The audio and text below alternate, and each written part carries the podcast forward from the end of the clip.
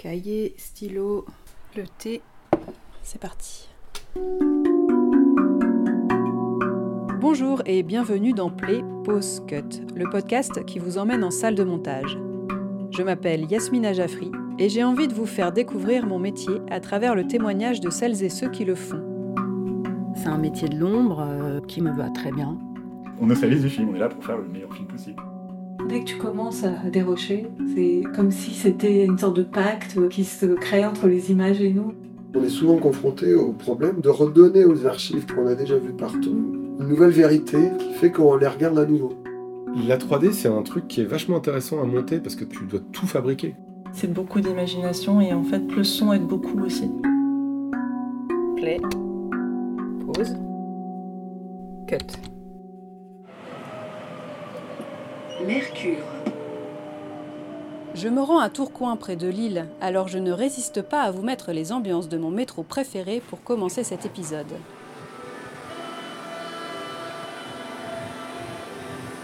Photographe, cadreur, graphiste, musicien, le monteur que je retrouve est un touche-à-tout et travaille principalement sur des films institutionnels.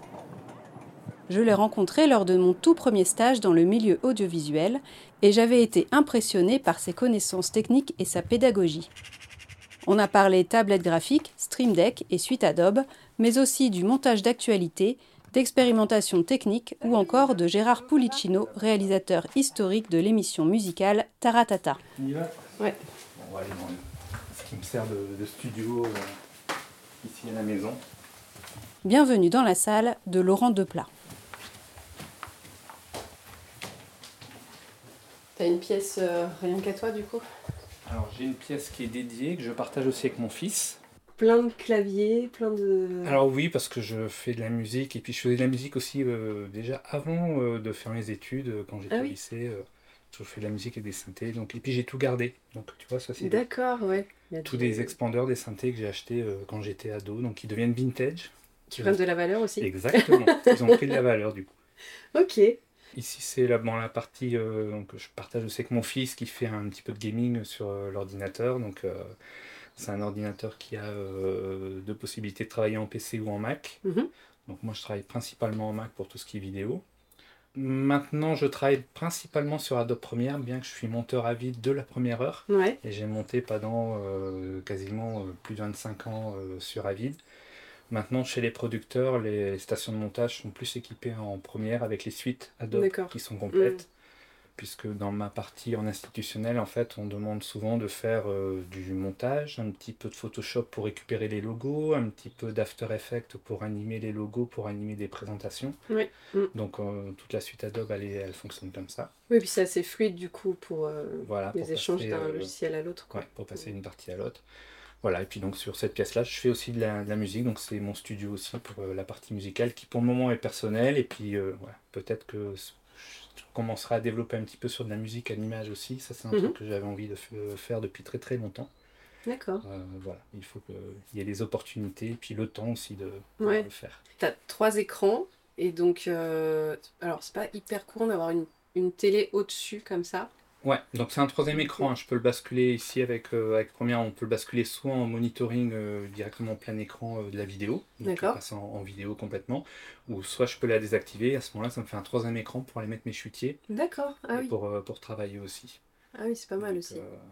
Euh, Ouais, parce que je vois que tu mets euh, les vignettes. Tu... Enfin, j'ai- enfin, là, t'as un bind ouvert avec tes vignettes. Tu bosses Ouais. beaucoup comme ça, euh, avec les images à l'écran. Ça dépend. Bah là, c'est un projet euh, que j'avais euh, sur lequel j'avais travaillé avec mon fils euh, qui était allé au, au salon de l'auto. Donc c'est très visuel. Donc on travaille, euh, je travaille avec les vignettes, mais sinon majoritairement du temps, j'ai gardé cette habitude-là. Même sur Avid, en fait, je travaille beaucoup en mode liste. Oui. mm. Euh, je m'y repère mieux, je trouve, parce qu'on met plus de choses dans un Mm. chutier en mode liste. Ouais, moi Voilà, aussi, je peux ouais. voir et puis me, me promener plus facilement. Avec les vignettes, euh, il y a moins de choses et du coup, je, on passe plus de temps sur l'ascenseur en fait. Mm, c'est vrai. Et puis, euh, si on. Enfin, moi, je mets beaucoup les rushs en, séquence. Ouais. Du coup, en fait, la vignette me, me sert pas, vu que tout est dans la séquence. Oui, voilà.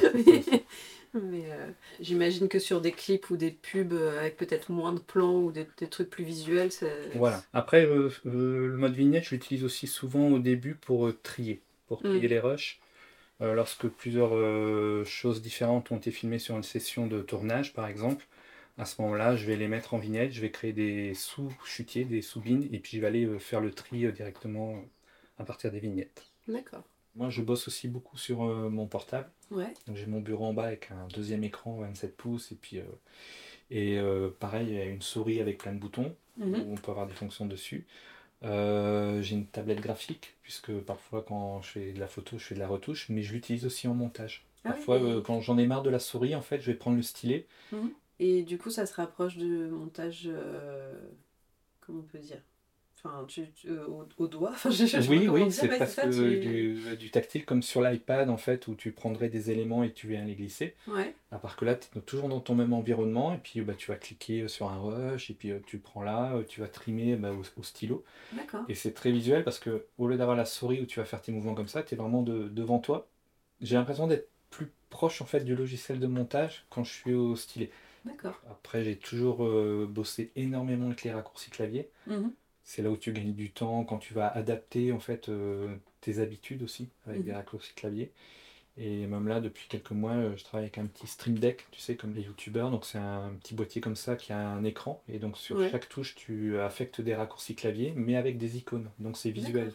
D'accord. Donc tu n'as plus à mémoriser que la touche F c'est le fondu, euh, que le C c'est le cut, etc. Euh, là, tu as tes boutons à côté, tu te crées des pages comme tu veux.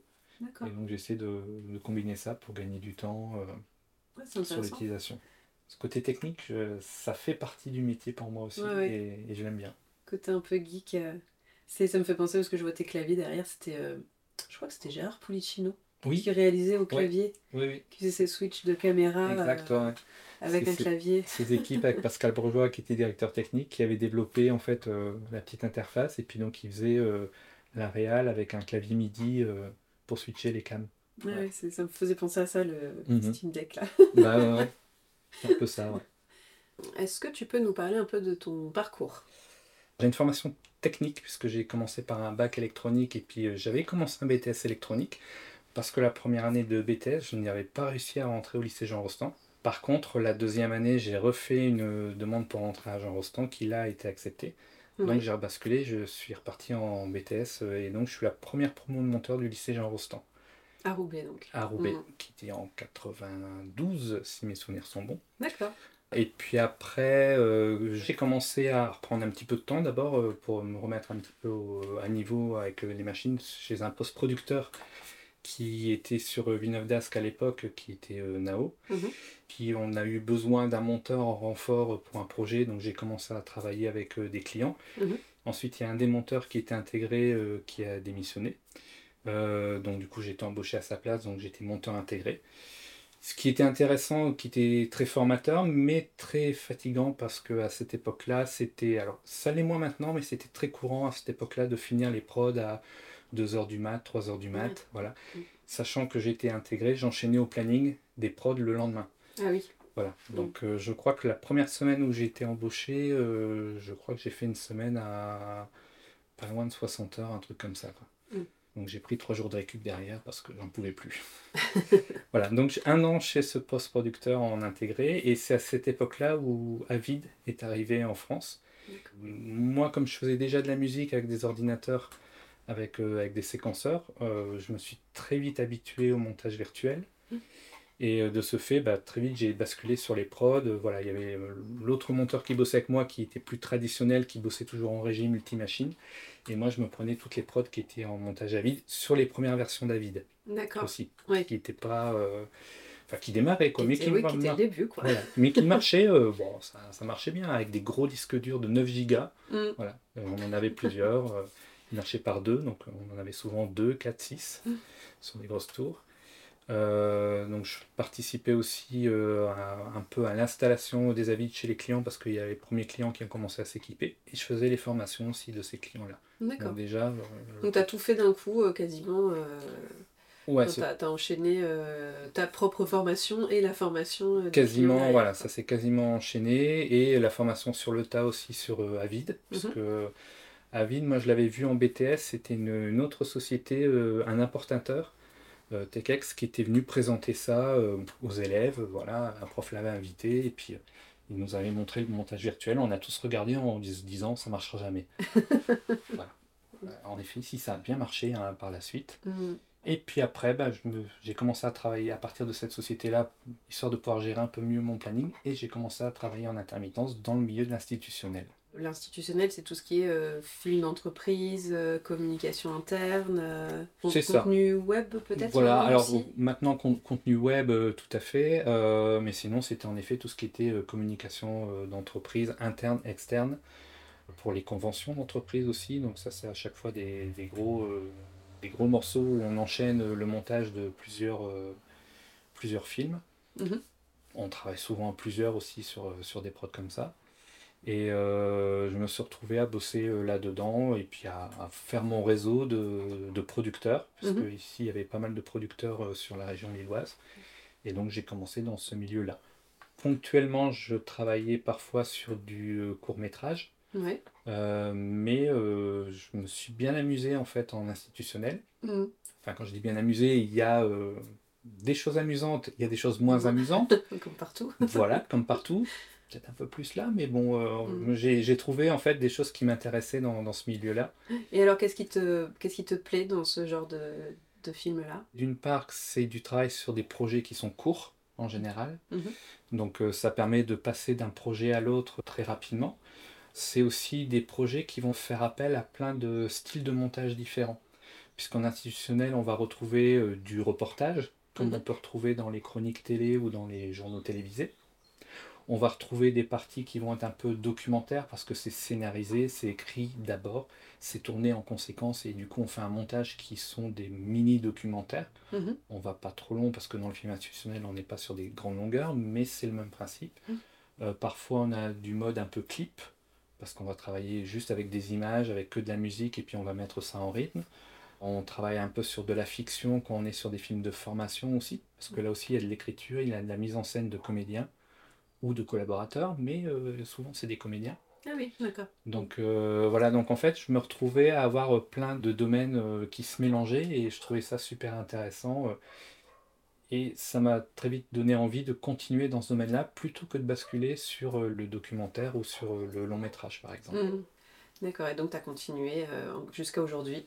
Alors, quasi, ouais, quasiment jusqu'à aujourd'hui, puisque entre deux, ça fait quelques années maintenant où j'enseigne aussi. Mhm. Donc, euh, j'interviens dans, dans des écoles euh, en, tant que formateur ou pour des organismes de formation aussi, D'accord. sur du montage et du tournage, Toujours dans la région? Principalement dans la région, tout à Mhm. fait. J'oscille entre le montage et euh, le, la formation euh, sur le montage et l'audiovisuel en général aussi. D'accord. Mais il me semble que tu, tu tournes aussi, non? Tu, tu Ouais. réalises des, Alors, des films? Ouais, alors j'ai euh, dans ma carrière de monteur, euh, à un moment j'ai beaucoup travaillé pour Decathlon. Ouais, je me Euh, rappelle. Voilà, et Quand, quand j'étais en stage à, à Naop, à là où je t'ai exactement, voilà. tu faisais beaucoup de films Décathlon, c'est vrai. Ouais. Mm. Donc euh, en fait, il y a 24 ans, ils ont créé en fait une filiale de production audiovisuelle Mhm. Qui leur permettait de produire des programmes, qui leur permettait euh, d'embaucher des caméramans, des monteurs, des réalisateurs. Donc moi j'ai commencé à travailler comme monteur pendant pas mal d'années. Et puis après, euh, comme j'avais aussi, euh, comme je suis photographe aussi, des compétences en images, j'ai commencé à tourner et donc à réaliser. Et à la fin, euh, je faisais quasiment euh, 50-50 entre du montage et de la réalisation. Donc je prenais euh, voilà, le brief euh, du client, entre guillemets, du, de la personne qui voulait un film. On réfléchissait ensemble euh, à comment le mettre en forme, quel style on allait prendre. Et puis après, euh, je gérais le tournage. Alors soit je tournais, soit avec un caméraman. Mhm. Et euh, après, je gérais le montage derrière. euh, et les trades aussi, puisque chez Decathlon, on travaillait sur des films qui étaient doublés, enfin sous-titrés au moins en 18 langues. Ah oui, Donc ça veut dire refaire les titres, y compris en chinois, russe, etc. Ok. Donc c'était c'était Ouais, c'est rigolo. intéressant. Ouais, ouais, c'est ça permet d'avoir. On commence à capter après quelques mots euh, Mm. au bout d'un moment dans les autres langues, mais euh, c'est rigolo quoi. Et alors, tu disais que tu faisais un peu de, de- d'habillage, de, motion design, etc. Tu as, dû apprendre très vite à le faire, j'imagine euh, Ouais, on fait de la, on bosse dans l'institutionnel, ça fait partie du boulot du monteur en fait, de travailler sur du montage euh, d'une part, mais de travailler sur l'habillage aussi du produit. Donc il y a euh, quasiment tous les monteurs que je connais, euh, autres collègues qui sont dans la région qui bossent sur l'institutionnel, on fait tous de l'After Effects aussi. Mm. Plus ou moins avec des niveaux différents, avec des personnalités, des compétences différentes aussi, et en fonction du temps qu'on base dessus. Mais on, voilà, ça fait partie du métier, contrairement aux montages qui vont, quand on va être sur du documentaire par exemple, on Oui. pas, euh, on délègue euh, on délègue. un euh, graphiste, euh, voilà, minima. Voilà. Et nous, on se retrouve, alors en, en institutionnel, on se retrouve quand même, euh, on va dire, aux trois quarts du temps à être monteur, à être motion designer, à être mixeur, Mm. euh, à être illustrateur sonore.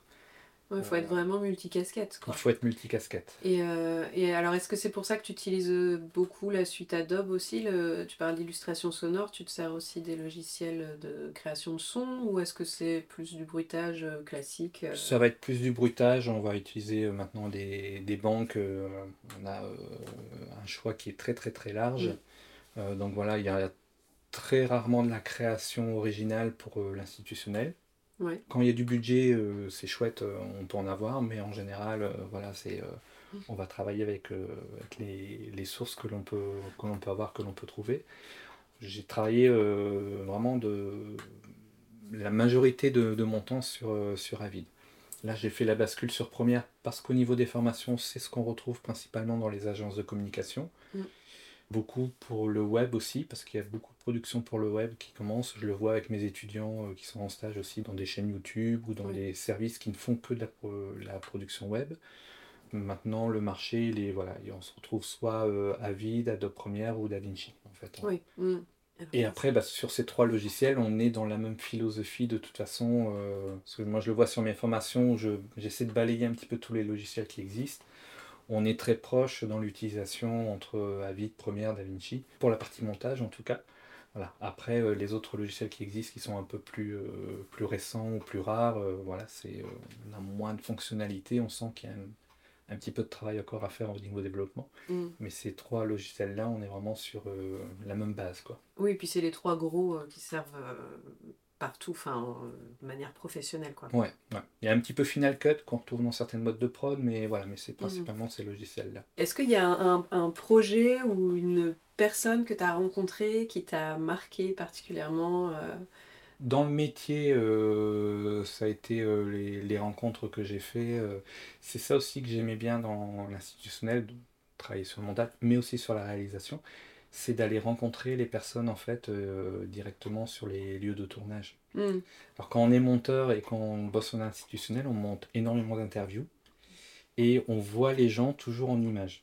Oui. On voit les rushs. Donc on connaît leurs tics de langage, on connaît leurs petites euh, choses qui se disent euh, hors caméra, parce que la caméra tourne souvent. Et euh, donc c'était très rigolo parce que chez Decathlon, euh, le, le siège à Villeneuve d'Ascq, il y a plus de 2000 ou 2500 personnes. Et donc régulièrement dans les couloirs, je croisais des personnes et j'étais persuadé de les connaître parce que j'avais passé trois jours sur leur interview, mais eux ne me connaissaient pas. Oui.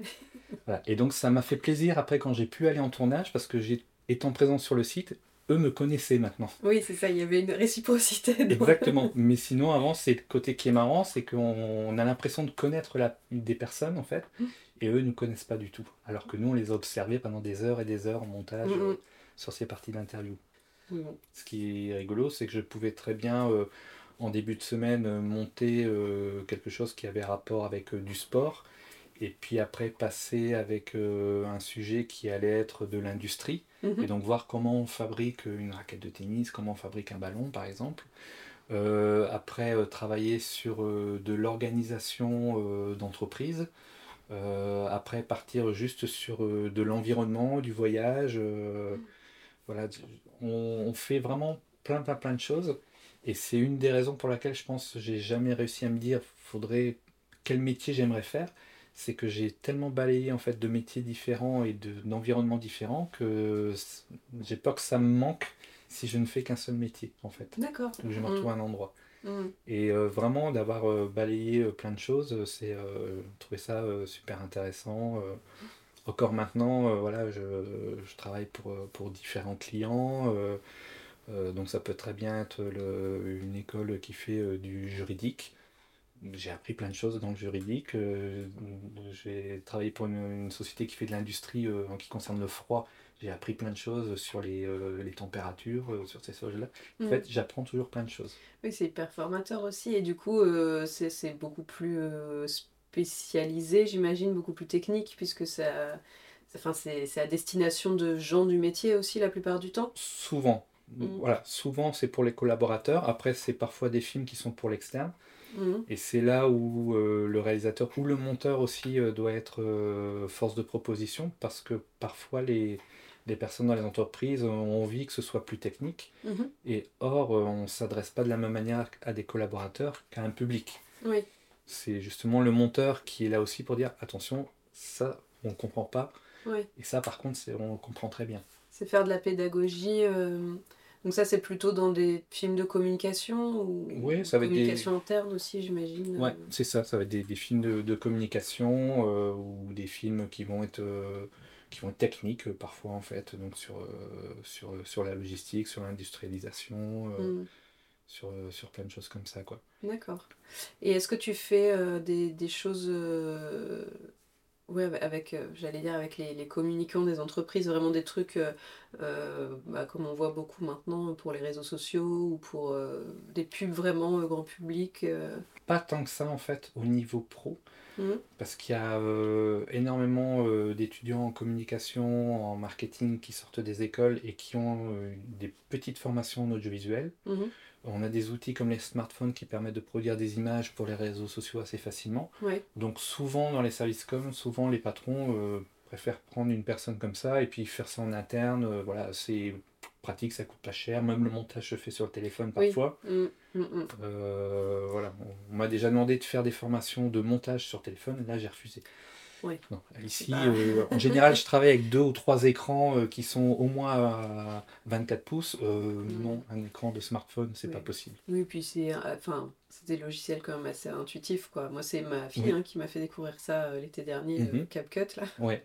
Alors, c'est vrai que c'est hyper intuitif, hyper euh, Mhm. C'est marrant, hein, mais euh, tu- oui, tu fais pas la même chose que, que ce qu'on fait avec nos, nos Non, non, logiciels on n'a euh, pro, pas- quoi. On n'a pas du tout le même euh, dosage, la même facilité de manipulation d'une part. Mm. Et puis là, je l'ai vu parce que justement, sur une formation que je fais pour, euh, pour la fac de Lille 3, euh, j'ai dû regarder d'autres logiciels. Et il y a une grosse différence aussi, c'est par exemple CapCut, tu ne fais qu'un seul montage dans ton projet. Oui. Si tu veux faire une autre version, tu es obligé de recréer un autre Mm. projet, de reprendre tous les rushs, de, de Mm, refaire ton montage complètement. Oui, oui, puis c'est fait pour vraiment du très court, euh, très Ouais. efficace. euh, voilà, c'est facile de mettre euh, les petits effets de transition, les, la petite musique. euh, Mhm. voilà, c'est les montages qu'on fait en une heure ou deux, quoi, et, Oui, voilà, c'est... euh, et là, qu'on on- balance sur les réseaux, quoi. Ouais, Donc, on a un petit moment et puis hop, Mm. c'est c'est vite fait avec des automatismes souvent et des choses qui se ressemblent aussi. Ouais, mm, mm. donc, et ça, je le, je le vois aussi avec, euh, avec mes élèves sur les cours que je donne en, en BTS où euh, forcément il y a une culture euh, réseaux sociaux, une culture YouTube. Mhm. Donc moi j'essaie de me tenir à jour euh, grâce à mon fils euh, qui nous Ouais. fait régulièrement euh, des petites reviews euh, des, des tendances YouTube. Donc Mhm. euh, je peux citer des YouTubeurs et puis là mes élèves sont contents. Ils disent, Ouais, vous connaissez Des youtubeurs récents, parce que, Oui, oui, oui, oui. parce que maintenant, les premiers commencent à être... Eh ben oui, oui, ça commence Hein à, Bah ouais. à descendre un petit peu les, les, les premiers. Ils commencent à avoir des problèmes même certains. Ouais. Et euh, donc voilà, donc il y a des tendances qui sont là et qu'il faut suivre aussi en montage. Parce Oui. que même dans certaines chroniques télé, on voit maintenant sur certaines chaînes, euh, les rubriques, on sent que c'est une influence YouTube dans la manière dont c'est monté, dans la manière où euh, les titrages sont amenés. euh. Oui, C'est une culture. Et oui, oui, c'est sûr que ça, ça influe. Oui. Dans un sens comme dans l'autre d'ailleurs, parce qu'on voit aussi de plus en plus sur YouTube des, des courts-métrages, notamment en fiction, euh, hyper, euh, hyper poussés, quoi. Oui. Hyper, euh, Il y a la, la production YouTube a beaucoup augmenté.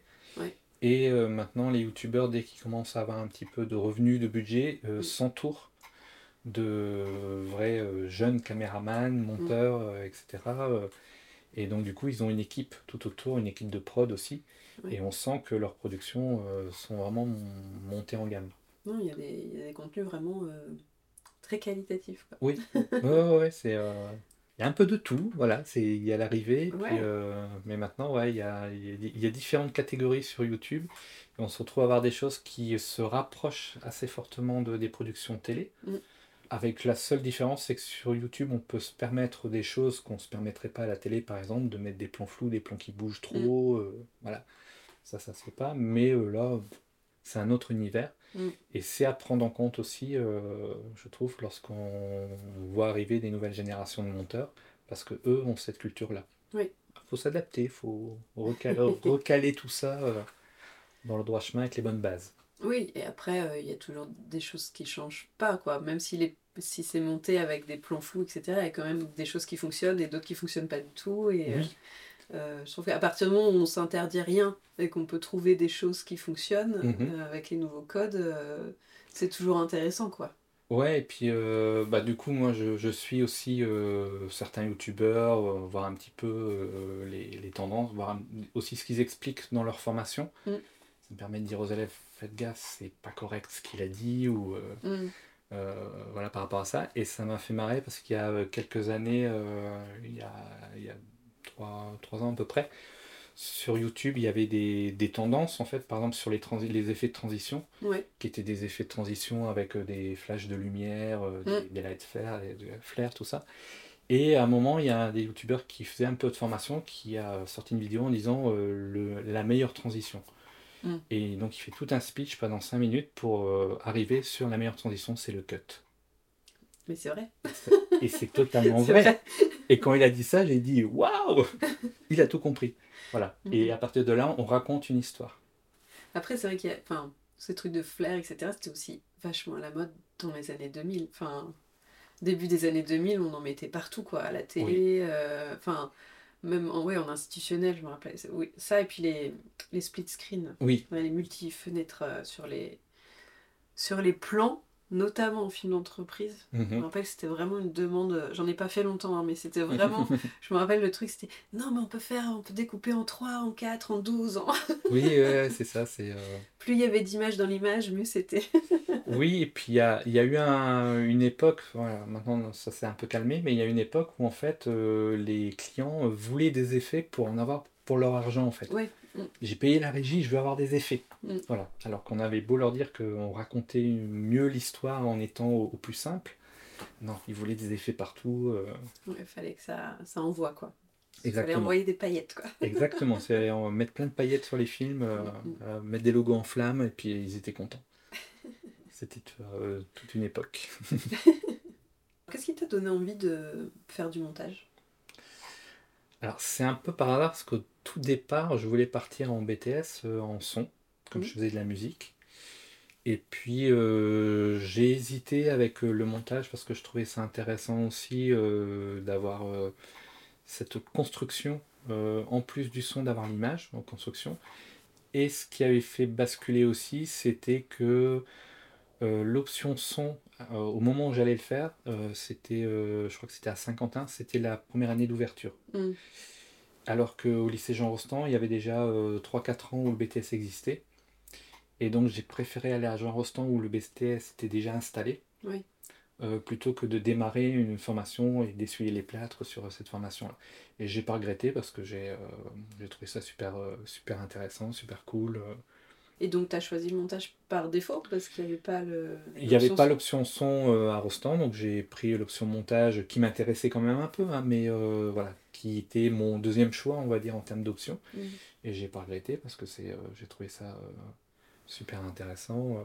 Après, euh, l'année, les années de BTS étaient particulières pour moi parce que j'aimais tellement ça que le samedi matin, je n'avais pas cours, donc j'allais au cours avec les exploits qui, eux, avaient cours. Ah d'accord. Donc voilà, parce que je trouvais ça intéressant de faire aussi du, de la régie, du plateau. Mm. donc ça a été un peu mon... À la fois ma qualité, mon défaut, c'est que j'aime toutes les, euh, les matières que l'on peut avoir euh, dans l'audiovisuel. Donc euh, j'aime faire de l'image, j'aime le montage, j'aime le son. Voilà. Je peux pas tout faire tout le temps, mais T'aimes la photo aussi. J'aime la photo aussi, donc voilà. Et l'institutionnel me permettait aussi justement d'avoir ça, de travailler, tu vois, sur du mixage, sur un, sur un film. Euh, en docu, je n'aurais pas pu le faire puisque ça passait après à vraiment à l'ingénieur du son pour faire le, le mixage. Ouais. Mais du coup, quand tu mixes sur un, un institutionnel, tu le fais sur le, dans le logiciel de montage ou tu passes quand même par un logiciel son euh, plus spécifique? Ça dépend euh, du, du travail que je vais avoir à faire dessus. Mais en général, par rapport au budget, au temps alloué, je reste en général dans le logiciel de montage Hmm, pour faire le mix aussi. D'accord. Donc je prépare bien euh, tout euh, en avance en séparant euh, toutes les sources, comme en, comme en docu. Mm. Et puis après, le mix, je, je le fais dedans. voilà. On Oui. a moins de précision, mais on, Mm. on peut y arriver aussi. Et du coup, c'est principalement des niveaux, tu corriges pas forcément le- les timbres ou les, les Alors, fréquences. m- moi, si, parce que faisant de la musique, je suis, je sais que mes collègues monteurs le font très peu, mais euh, moi, c'est systématique. Sur les interviews, je vais aller mettre un équaliseur et puis je vais aller euh, voilà, creuser un peu dans les graves, aller descendre euh, certaines fréquences aiguës pour le souffle, remonter un petit peu pour avoir un peu d'air au bout, Mm. voilà, et- ou nettoyer un son quand il y a un petit son qui va, qui va gêner, parce que ça m'amuse aussi. Oui, puis, ah, puis après, après c'est c'est très technique aussi, puis c'est vrai que c'est Ouais. des, des savoirs qu'on n'a pas, qu'on n'apprend pas forcément en montage, euh, enfin en formation de montage en tout cas. Non, non, non, non, non, moi c'est, enfin, Mm. toutes ces, ces parties-là de, de mix vient euh, du côté euh, musique en fait, où, Mm. euh, en faisant du son, euh, bah, forcément j'enregistre mes morceaux, je les mixe. Ce que j'apprends là, je l'applique aussi euh, dans euh, l'institutionnel. euh, Et t'es euh, autodidacte en musique ou euh, oui, pareil, euh, autodidacte. euh, j'ai commencé quand euh, j'étais euh, petit. Mm. Par rapport à quelqu'un qui a pris des cours au conservatoire, je joue super mal. Mais par contre, euh, voilà, je joue euh, du clavier, euh, ça peut être du piano, ça peut être du synthé. Je peux, je suis capable de faire un arrangement, capable d'aller chercher des sons. je joue de la guitare aussi, de la basse, du ukulélé, voilà, un peu, un peu de tout. Ouais. Pas super bien, mais un peu de tout, en fait. Non, Et c'est cool. ça qui m'amuse. Mm. Voilà, de... Et c'est un peu comme dans l'institutionnel où justement j'aime bien tout. Euh, les différentes entreprises, il n'y a pas d'univers qui m'ont euh, qui ne m'ont pas intéressé. Ça m'est même arrivé de faire du, du médical. Bah voilà, c'est tout est intéressant parce qu'on apprend des choses dedans et, Mm. et c'est ça qui, qui est sympa. Donc une grande curiosité, Oui. une grande créativité aussi du coup. Euh, il faut. Alors après, pareil, encore une fois, c'est tout dépend. C'est ce que je dis toujours aux clients, c'est toujours tout dépend du temps et du budget. Euh, parce que la créativité, il faut un petit peu de temps aussi pour euh, la mettre en place. Et euh, parfois, quand on a un montage à faire de 5 minutes, mais qu'on n'a que un jour et demi ou deux jours maxi, modif comprise, euh, on va faire au plus simple. plus, plus efficace. et, Exactement. D'accord. Et ouais, dans la. J'avais pas dit tout à l'heure, mais aussi dans les différents jobs que j'ai fait, il y a eu une petite période aussi en actu, Oui. puisque euh, il y a eu une- toute une période où M6 décrochait, faisait des décrochages locaux. Mhm. Donc il y avait M6 Lille ici. Donc là, on travaillait avec un, un rédacteur et puis euh, qui euh, recevait les tournages des JRI qui étaient faits. Et elle structurait le journal et on- moi je faisais le montage. Et il fallait qu'on fasse 720 secondes pile. D'accord. Sachant qu'on n'était pas en virtuel à l'époque. Donc c'est passé en virtuel après, Mhm. euh, juste avant que les locales euh, s'arrêtent euh, sur M6. Mais au tout début des locales M6, c'était un banquet Ouais, en montage linéaire. d'accord. Donc il Mm. fallait absolument qu'on arrive à 720 secondes. Parce que c'était l'ouverture du faisceau et le décrochage qui Mm. était... euh, Et il y avait des techniques pour ça, pour arriver pile Oui, à- alors en fait, on avait, on terminait toujours le, le journal par un agenda Mhm. qui présentait un spectacle euh, ou un concert. euh, donc euh, on avait l'annonce du concert qui était comprise enfin, de toute façon dans ces 720 secondes et après on laissait déborder la musique un peu plus loin. Donc ça permettait de faire le tampon et puis d'avoir à peu près euh, voilà, les, les 720 secondes où on était à 700 ou à 690 ou à 750. Oui, Voilà. Mais on, Mm. on était dans ce, ce gabarit-là. d'accord. Et aussi parce que c'était un décrochage automatique des émetteurs. Donc c'est-à-dire qu'à 19h40 pile, il fallait que la cassette soit dans le lecteur. Ça Mhm. se déclenchait automatiquement. Et euh, en fin de. Au bout des 720 secondes, l'émetteur de Lille rebasculait sur le national. Et parfois ça ne marchait pas. Donc ça ne raccrochait pas. Donc du coup, c'était toujours. euh, il fallait garder de la marge. Et là, on appelait euh, directement le- les relais TDF pour dire ça n'a pas basculé. Donc ça devait être un peu le stress tous les super, soirs. super stressant. ouais. Mais même le montage, en fait, parce que autant. euh, moi, j'ai toujours préféré, euh, tout comme en musique, j'ai toujours préféré faire du studio que du live. Mm. Euh, en montage, euh, c'est cool parce que qu'on finisse à 19h ou 19h30 ou 20h, c'est pas grave. mm, par contre, là, lorsqu'on bosse en actu, quoi qu'il arrive, à 19h40, il faut que le montage parte. Oui. mm. Et donc c'était super stressant. C'était super fatigant. Oui, c'était pas, ça, ça te plaisait pas trop, quoi, cette adrénaline.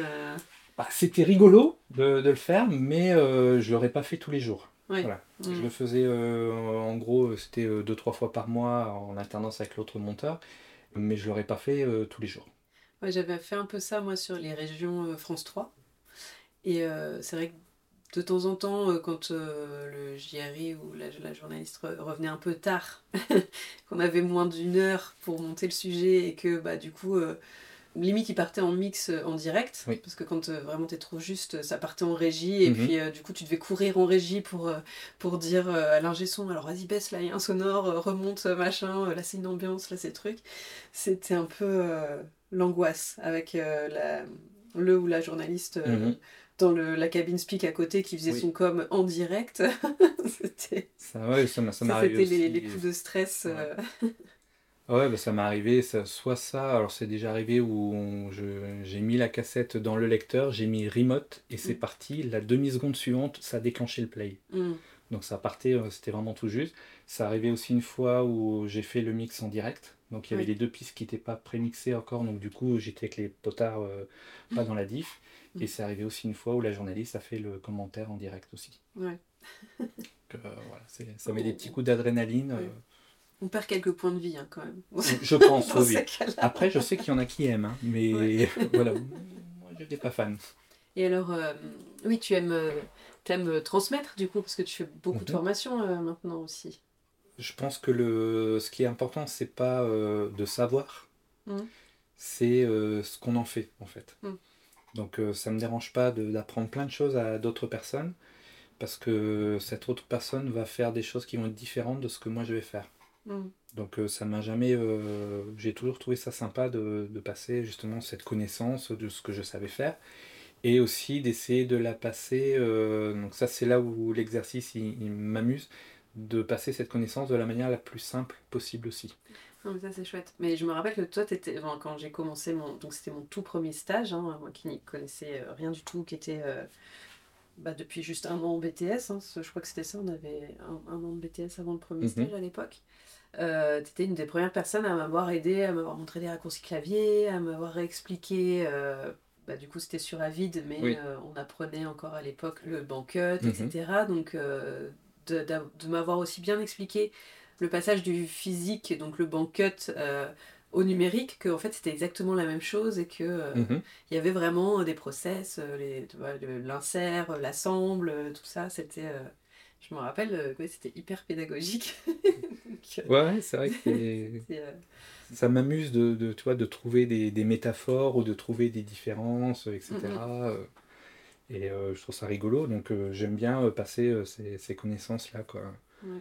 Et par contre, le fait de former des personnes, c'est super intéressant aussi, parce que tu en as toujours qui vont te poser des questions, euh, une question à laquelle tu n'as pas pensé en fait. Ouais. mm. Et ouais, et monsieur, si on fait ça et on fait ça, ça donne quoi? Euh, ouais, c'est pas bête. Euh, ça marche pas, mais peut-être qu'en faisant comme ça, ça peut Mm. marcher. Donc, euh, Oui, ça permet de trouver d'autres chemins. De... Aussi, Mm, ouais. Puis de remettre en question euh, tout ce qu'on sait aussi souvent. Enfin, de... Oui. bah, comme on disait avec YouTube, la culture évolue. Mm.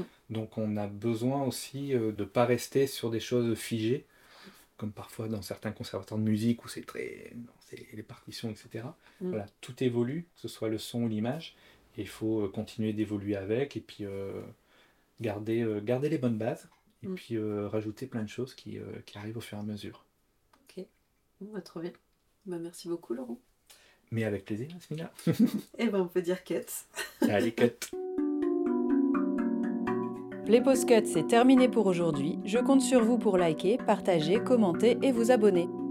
On se retrouve ici dans 15 jours pour un nouvel épisode et sur les réseaux sociaux pour tout le reste. À bientôt!